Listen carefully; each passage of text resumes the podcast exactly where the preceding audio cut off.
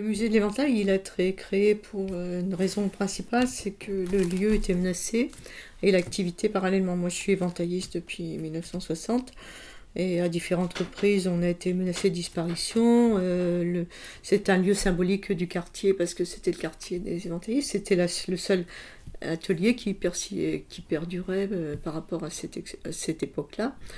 Et cette activité était menacée bon, par le bailleur, bien sûr.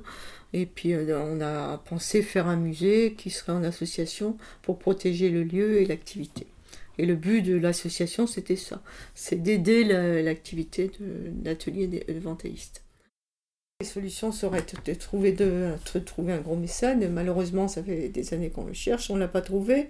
On s'était tourné, parce que moi je travaille pour la haute couture, on s'était tourné vers Vuitton, vers Hermès, euh, vers Dior et tout ça.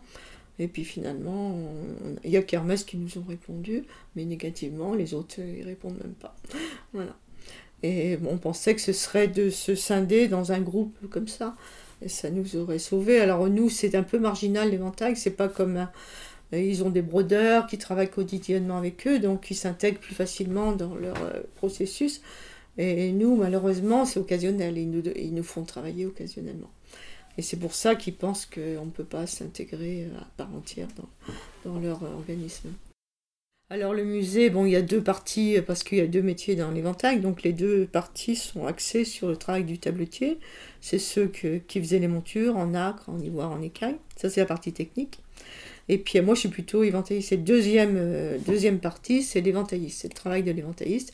C'est-à-dire, c'est l'habillage de la monture avec des feuilles brodées ou peintes ou, ou en dentelle ou en plume aussi également.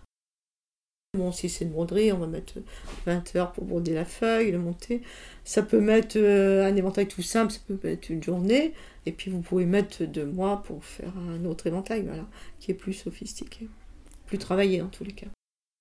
Bah, c'est-à-dire avant, on travaillait sur la nacre, l'ivoire, les cailles, bon, tous ces matériaux-là, ils sont réglementés ou interdits. Et puis après, euh, bah, je, fais surtout de la restauration. Hein, bon, j'ai toujours un stock de matières qui me permettent euh, de réparer ce type d'éventail. Alors après, on est obligé de travailler sur des matériaux plus contemporains qui n'ont pas besoin d'agrément et de, et de réglementation. Et ça, c'est plutôt du bois, du plexi, des matériaux comme ça. Suis maître d'art depuis 1994. Donc le titre de maître d'art, c'est comme les trésors vivants nationaux du Japon. Euh, sauf que nous, on n'est pas rémunéré à vie, le gros problème.